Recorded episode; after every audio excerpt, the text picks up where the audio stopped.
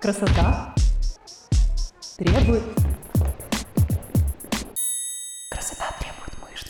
Привет! Это новый выпуск подкаста «Красота требует мышц». Меня зовут Галина Огневая, и я практикующий онлайн-фитнес-тренер. В этом подкасте мы будем много говорить про тренировки, пищевые привычки, мотивацию и любовь к себе. Каждую неделю я буду глубоко разбирать одну из тем и делиться своими мыслями и опытом. И раз в две недели будет дополнительный выпуск «Вопрос-ответ», где я буду отвечать на ваши вопросы. Наша общая цель — прийти к классной физической форме и хорошему самочувствию через системный подход в питании и тренировках. А моя личная цель — показать вам, что это возможно сделать без насилия над собой, изнурительных диет и эмоционального выгорания.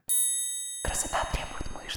Когда я выкладываю какие-то свои фотографии или результаты своих подопечных, иногда я получаю сообщения следующего содержания. Фигура меня вроде никогда не парила, но вот я увидела, как классно девушка похудела и накачала попу. Меня вроде и так все устраивает, но может быть мне тоже надо? Вдруг занятия с тобой меня смотивируют. Я понимаю, что задача тренера и фитнес-блогера во многом заключается в мотивировании людей на занятия спортом и здоровое питание. Но я считаю, что значение внешней мотивации для достижения цели сильно переоценено. Давайте сегодня обсудим такие вопросы, как что скрывается за словом мотивацию и почему ее все время не хватает, хотя про нее столько говорят. Что помогает поддерживать интерес и мотивацию в долгосрочной перспективе и не бросать занятия через месяц? Что делать, когда мотивация заканчивается? Какие способы мотивировать себя будут реально рабочими и экологичными? И чем отличается внешняя мотивация от внутренней? Разберем, как настраивать себя на работу и поддерживать внутренний огонь и интерес на пути к своей цели.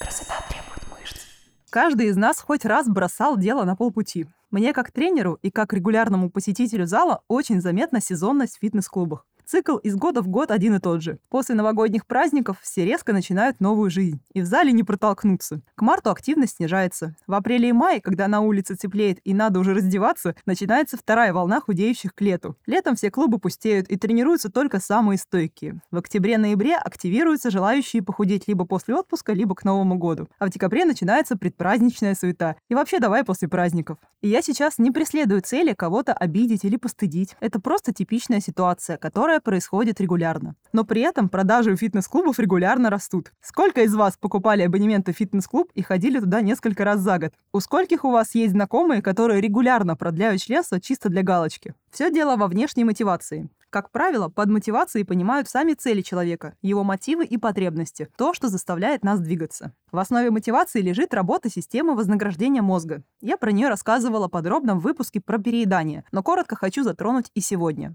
Если наше поведение расценивается мозгом как полезное, происходит позитивное подкрепление. Мозг щедро выплескивает дофамин, и такая награда заставляет нас запоминать обстоятельства, при которых произошли приятные события, чтобы затем стремиться их повторить и получить награду снова. Конкретные стимулы связаны с нашим личным опытом. Кого-то больше мотивирует похвала, кого-то деньги, кого-то восхищение аудитории. А все, что потенциально угрожает нашему выживанию или продолжению рода, относится к негативному подкреплению. Оно заставляет нас избегать физических опасностей, голода и одиночества. А через общество мы усваиваем и косвенные негативные стимулы, которые связываются с первичными угрозами. Это любое отвержение, стыд, критика или негативная оценка в наш адрес пример в начале выпуска, как кто-то там себе накачал классную попу, или я хочу, чтобы тренер меня гонял, проверял и держал в ежовых рукавицах, можно расценить как внешнюю мотивацию. Внешняя мотивация исходит от других людей, связана с их мнением и наградой за достижение. Это могут быть деньги, похвала, признание или одобрительные взгляды. Деньги относятся к одному из самых простых типов внешней мотивации. Кто-то обещает при достижении цели купить себе новую сумочку, кто-то вписывается в марафоны, чтобы побороться за денежный приз и автомобиль.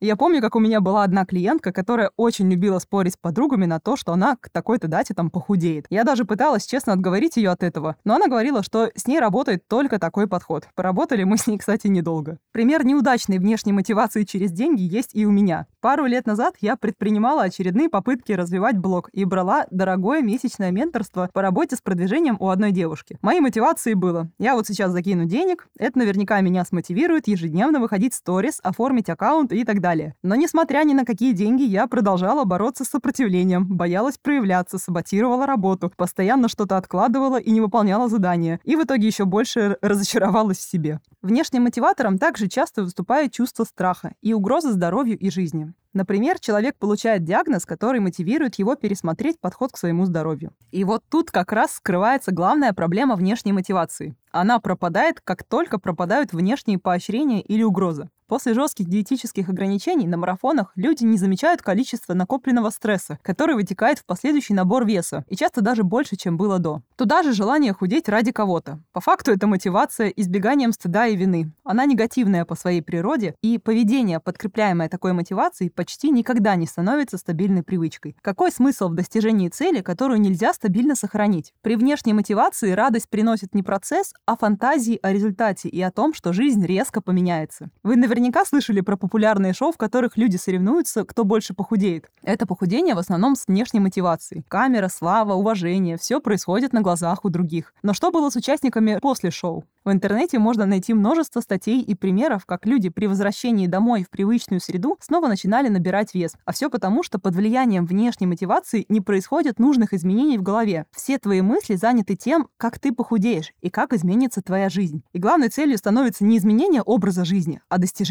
заветной цифры на весах. Мало просто прийти к своей цели, похудеть или там сделать фигуру. Результат все равно нужно поддерживать тренировками. Удовольствие очень важно для формирования привычки. В случае, если удовольствие вам приносили только мысли о том, что вы влезете в то самое платье, а сами тренировки — это все равно, что каторга, то полученный результат будет крайне сложно удержать. Поэтому я сторонник мотивации, идущей изнутри, внутренней мотивации. Именно наши собственные желания являются тем топливом, которое поддерживает нас и помогает получать удовольствие от самого процесса достижения своей цели. На внутренней мотивации значительно легче двигаться. Она делает вас максимально автономными и независящими от внешних факторов. Вы уже не думаете, идти ли вам на тренировку или не идти. Вы просто идете в зал, даже если до него идти 40 минут пешком, в дождь или даже без настроения. Это становится неотъемлемой частью вашей системы ценностей. Все получается как бы само собой.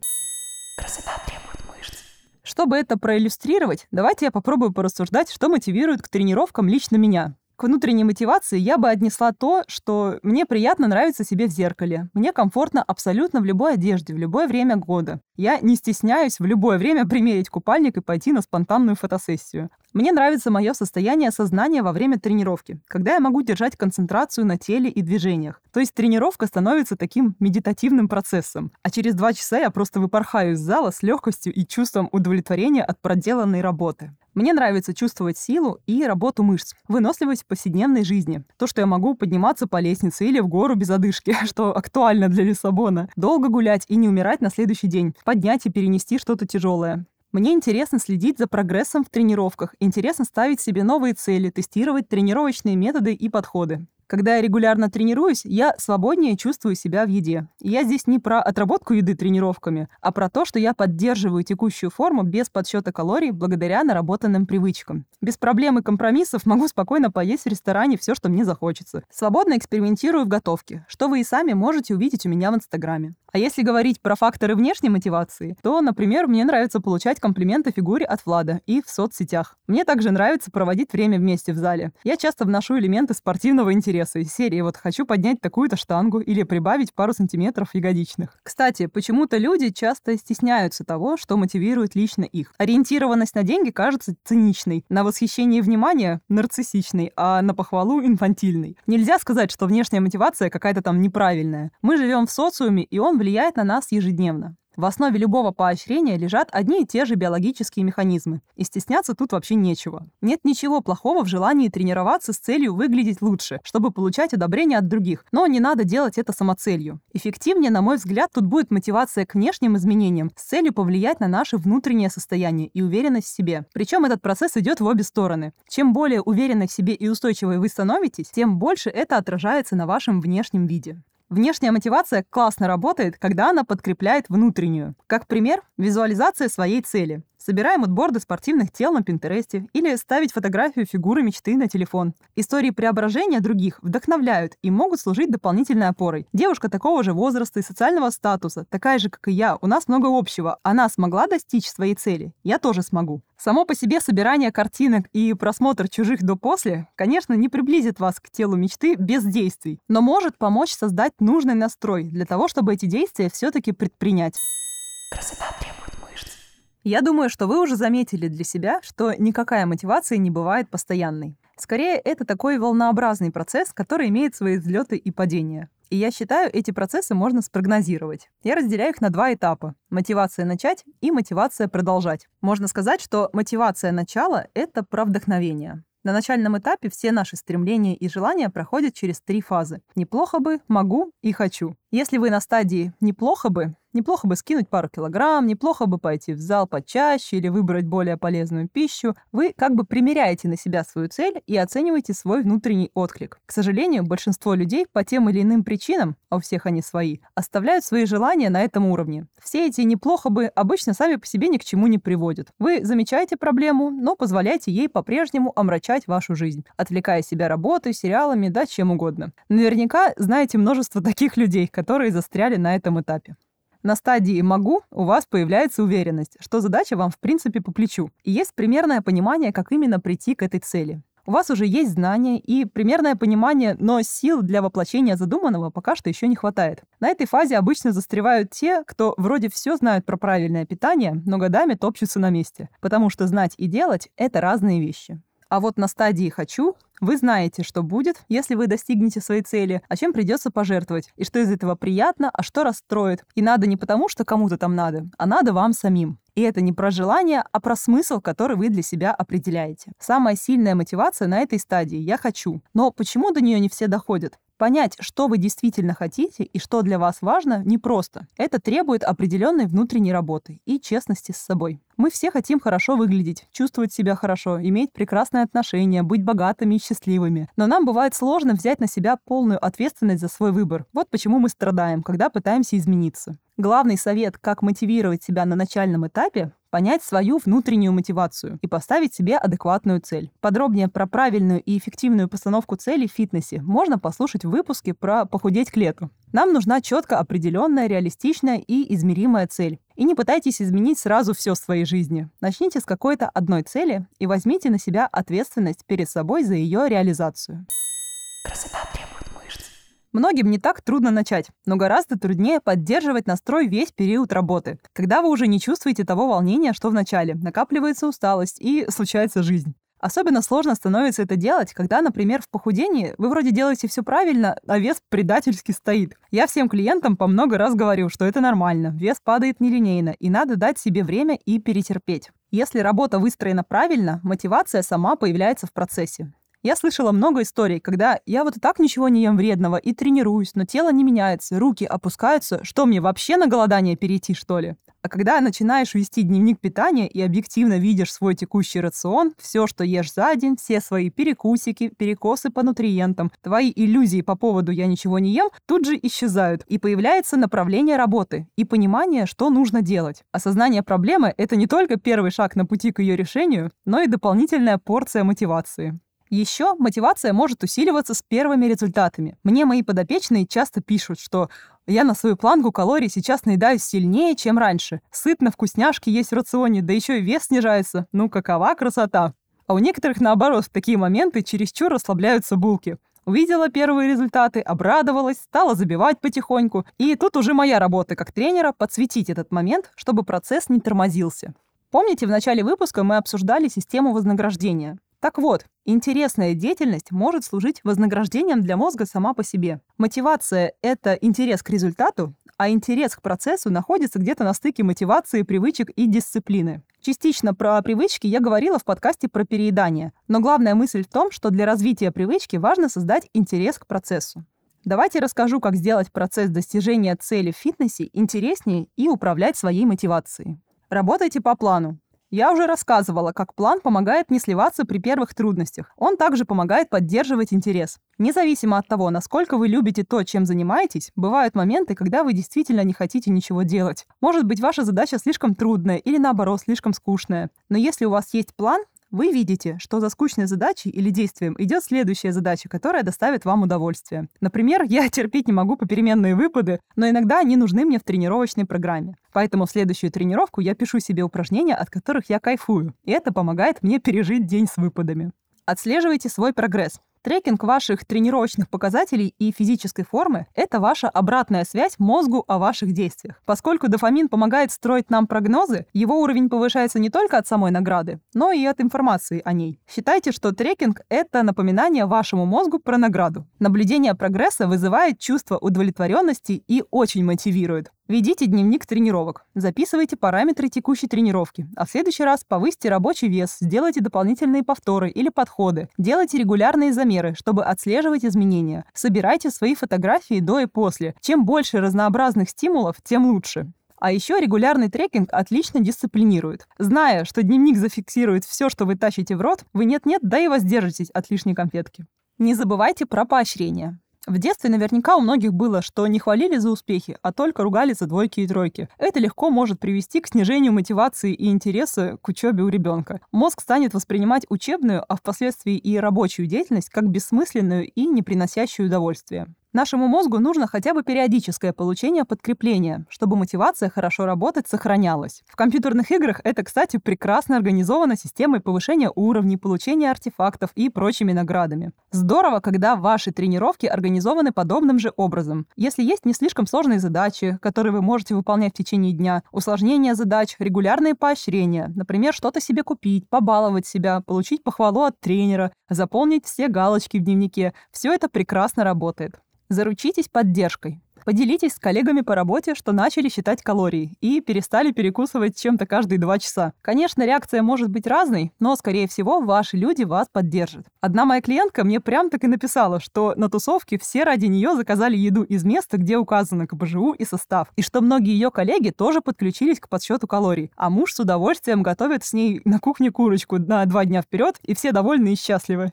Если вы не встречаете поддержки в своем текущем окружении, ищите единомышленников. Создавайте общие чаты, делитесь трудностями. Часто, когда что-то не получается или не дается, вам нужна не очередная порция мотивации, а самая обычная человеческая поддержка. Тренер может выступить как ваше поддерживающее окружение. Знает, когда надо похвалить, когда поддержать, когда поднажать, когда указать на недоработку, а когда дать передохнуть. Например, когда я веду занятия по видеосвязи, я могу внести коррективы в процессе самой тренировки, если вижу, что человеку слишком трудно или наоборот слишком легко. А еще при работе с тренером можно как будто бы разделить ответственность за свой результат. Многие так и говорят, что хочется выкладываться больше, чтобы не подвести тренера. Ставьте четкие сроки. Близость дедлайна на многих действует отрезвляюще и крайне мотивационно. Пример не из фитнеса – работа над этим подкастом. Мы выстроили график, по которому я готовлю материал до понедельника, а записаться мы должны вечером до 10 часов вечера, чтобы Влад успел сделать монтаж. Четкое понимание дедлайна и своей ответственности мотивирует меня в воскресенье вечером писать подкаст, а не смотреть, например, очередной фильмец. Красота требует Наверное, вы уже догадались, к чему я хочу подвести. Мотивация — это классно, но одной лишь мотивации недостаточно. Мотивация не поддержит вас в те минуты, когда вы устали или утратили интерес к работе над важной целью. Сейчас я буду говорить, возможно, неприятные вещи. Делать работу бывает тяжело и скучно а искать мотиваторы весело и не напряжно. Делать ставку только на мотивацию значит строить свою жизнь на инфантильной фантазии о том, что нам нужно делать только то, на что есть настрой и вдохновение. Реальная взрослая жизнь часто требует от нас делать что-то в формате рутины. Если ждать мотивации, вдохновения или там волшебного пенделя, то вы вряд ли выполните сложные задачи и достигнете по-настоящему амбициозных целей. Ваши действия не обязаны соответствовать вашим чувствам, особенно когда вам нужно двигаться вперед. Работа над телом — это игра в долгую, долгосрочная инвестиция. Для долгосрочных результатов дисциплина превосходит мотивацию по эффективности. Мотивация — это состояние готовности к какому-либо действию, а дисциплина — это действие несмотря ни на что. Заниматься фитнесом можно и нужно и при наличии мотивации, и при полном ее отсутствии, иногда даже через морально-волевое усилие, а оно уже идет из состояния внутренней мотивированности к действию.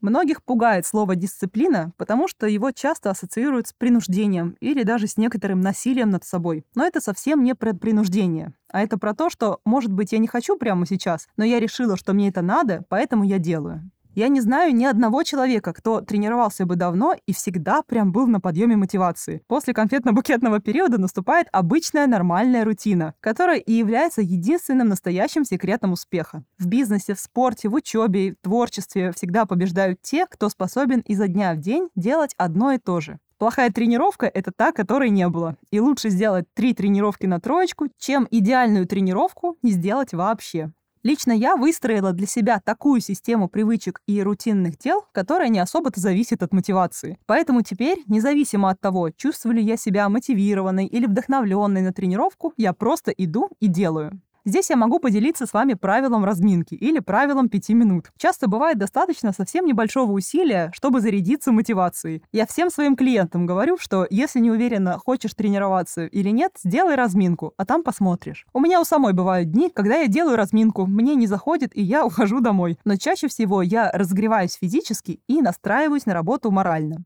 Рутина звучит не очень-то гламурно, но она правда работает. Привычки поддерживают меня на каждом шагу. Моя текущая форма — это результат привычек и рутины, а не мотивации. Если вы создадите себе надежную систему действий, основанную не на постоянных превозмоганиях там, и силе воли, то вам не придется больше думать, как себя мотивировать. Но если случилось так, что все-таки внутренний огонь потух и все совсем плохо, я бы обратила внимание на три момента. Проверьте актуальность своей цели на данный момент. Возможно, то, что было актуальным для вас месяц назад, уже не так актуально, и ваши приоритеты изменились. Подумайте, подходит ли вам способ достижения вашей цели. Нельзя полюбить нелюбимое и мотивировать себя на то, чего вы не хотите и что регулярно доставляет вам неприятные эмоции. Если тренировки для вас постоянное сражение с собой, попробуйте сменить систему тренировок, направление или даже вид спорта. Все ухищрения и лайфхаки, которые обещают вам книги по мотивации, будут краткосрочными, если деятельность вам не нравится. Обратите внимание на свое состояние. Возможно, вам надо просто отдохнуть. Сколько себя не мотивируйте и не заставляете дисциплинированно работать по плану. Если у вас нет сил на жизнь, вряд ли вы доберетесь до тренировок. И вряд ли вы вспомните, как вас мотивировала фигура той блогерши. Регулярно восполняйте свой физический и эмоциональный ресурс. И отдельно скажу, не бойтесь и не стесняйтесь обращаться за помощью к специалистам. Психологическое состояние в нашей истории — это ключ к любым свершениям.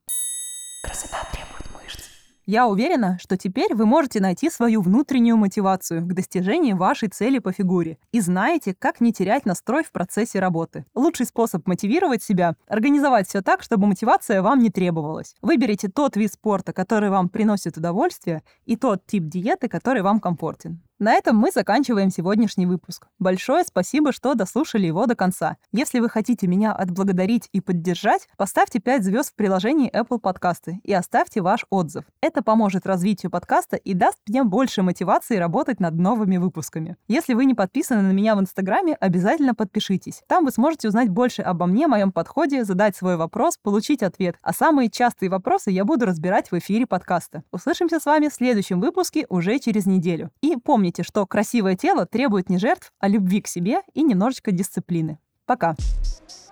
Красота требует